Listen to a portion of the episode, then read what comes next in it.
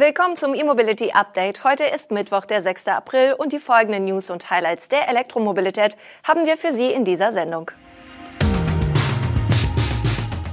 Rolls-Royce schließt Wintertests ab, Elektro-Trucks im Bergbau, Sono Motors produziert den Sion bei Valmet, Tübingen baut Ladenetz aus und Kettelwerk in Erfurt startet bald.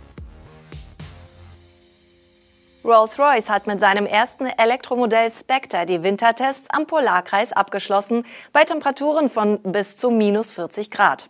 Damit ist rund ein Viertel der insgesamt 2,5 Millionen Testkilometer absolviert.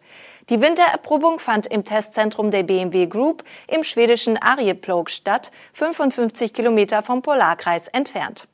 Dort hat BMW in dieser Wintersaison auch den i7, den iX5 Hydrogen und die nächste Generation des elektrischen Mini erprobt. Die über 600.000 Testkilometer wurden bei Temperaturen von bis zu minus 26 Grad Außentemperatur abgespult.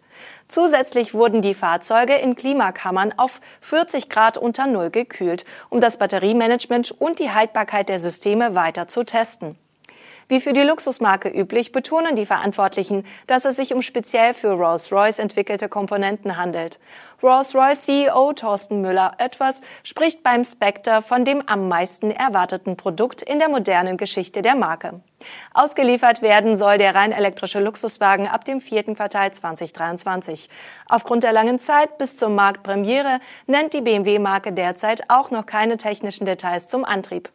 Einige Journalisten waren aber bei den Testfahrten in Arjeplog dabei und konnten Rückschlüsse ziehen. Demnach wird der Spectre von vier Elektromotoren angetrieben, also einem pro Rad. Damit soll die Allradlenkung unterstützt werden, um das Kurvenverhalten des elektrischen Coupés zu verbessern. Zuvor hatte Autocar die These verbreitet, der Rolls-Royce könnte den 455 kW starken E-Antrieb des BMW iX M60 übernehmen. Allerdings hat der iX nur zwei Motoren. Angaben zur Größe und Technologie der Batterie im Rolls-Royce gibt es noch nicht. Die Elektromobilität kennt keine Grenzen. Scania will schwere Trucks mit E-Antrieben jetzt auch unter den rauen Bedingungen des Bergbaus in Nordschweden einsetzen. Ein 74 Tonnen Fahrzeug soll noch in diesem Frühjahr geliefert werden und dann auf öffentlichen Straßen zum Einsatz kommen. Die elektrisch angetriebene Sattelzugmaschine soll auf einer Route von 30 Kilometern fahren.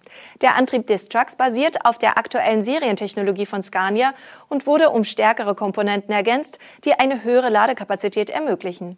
Der Lkw-Hersteller hat den Truck zusammen mit dem Bergbauunternehmen Boliden entwickelt.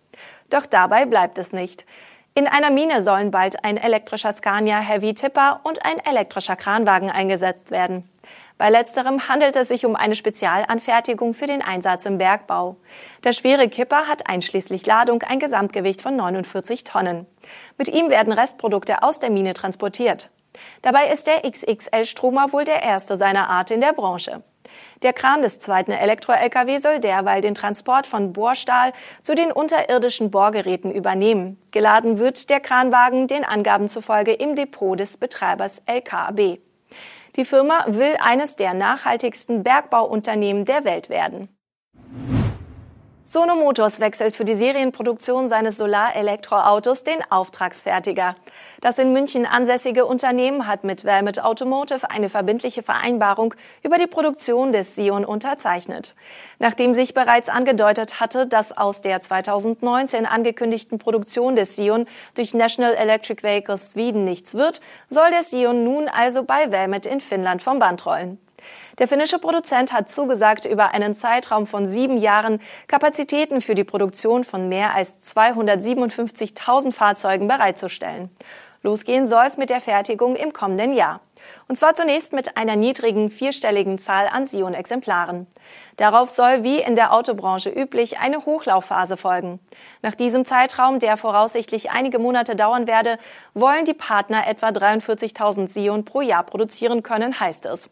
Wir sind davon überzeugt, dass die Zusammenarbeit mit einem so zuverlässigen und erfahrenen Partner hervorragend geeignet ist, den Sion auf die Straße zu bringen, sagte Laurin Hahn, der CEO und Mitbegründer von Sono Motors. Und weiter, gemeinsam sind wir gut aufgestellt, um unser Versprechen einzuhalten und unseren Kunden ein klimaneutrales Sion zu liefern. Allerdings hat die Sache noch einen Haken. Das Solar-Elektroauto wird teurer als ursprünglich geplant.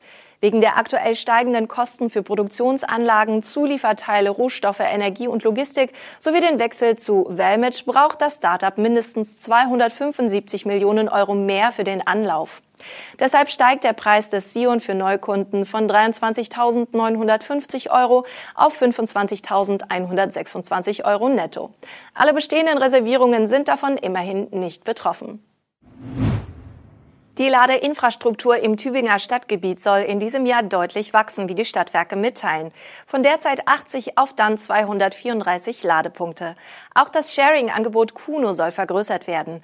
An jedem der neun Standorte sind zwei Ladesäulen mit je zwei Ladepunkten geplant. Jeweils ein Ladepunkt ist dabei allerdings für die wachsende E-Auto-Flotte des Sharing-Angebots Kuno vorgesehen.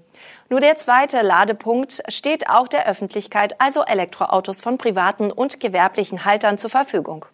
Das Carsharing wird ebenfalls von den Stadtwerken betrieben. Noch diesen Monat soll der Bau der ersten neuen Ladesäulen beginnen. Zunächst sind sechs Standorte in der Tübinger Südstadt und in Derendingen geplant. Das beantragte Förderprogramm fordert laut der Stadtwerke ein hohes Umsetzungstempo.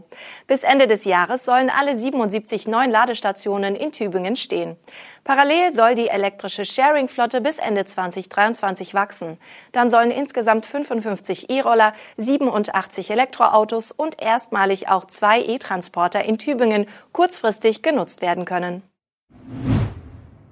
Der chinesische Batteriehersteller Kettle will die Zellproduktion in seinem neuen Werk in Thüringen in der zweiten Hälfte dieses Jahres hochfahren. Wir sind im Endsport, sagte Kettle-Europachef Matthias Zentgraf am Montag in Arnstadt beim Erhalt einer Betriebsgenehmigung des Landes Thüringen für die erste Ausbaustufe des Werks. Die Produktionsmaschinen sind schon auf dem Weg nach Arnstadt, so Zentgraf weiter. Der Spatenstich für den Bau des Werks erfolgte bereits im Oktober 2019. Die Fertigstellung des ersten Bauabschnitts wurde seinerzeit für Anfang 2022 angekündigt. Damit ist die Fabrik also hinter dem Zeitplan. Die Kapazität der Zellproduktion fällt nun auch erstmal kleiner aus. Sie sollte sich anfangs zunächst auf 14 Gigawattstunden belaufen. Realisiert werden in diesem Jahr nun erstmal 8 Gigawattstunden. Grund dafür ist der verzögerte Start. In einer späteren Ausbaustufe sind aber bis zu 24 Gigawattstunden Jahreskapazität geplant. Bei dem Werk nahe Erfurt wird es sich um die erste Kettle-Produktionsstätte außerhalb Chinas handeln. Bereits jetzt seien 500 Menschen aus der Region angestellt. Bis Jahresende soll die Zahl der Arbeitsplätze auf rund 1500 wachsen. Hinzu kommen einige hundert Fachleute aus China, die bei der Installation der Produktionsanlagen und der Startphase der Fertigung unterstützen, aber nicht dauerhaft bleiben. So viel aus der Welt der Elektromobilität für heute. Mit unserem E-Mobility Update sind wir am morgigen Donnerstag wieder für Sie da. Bis dahin machen Sie es gut.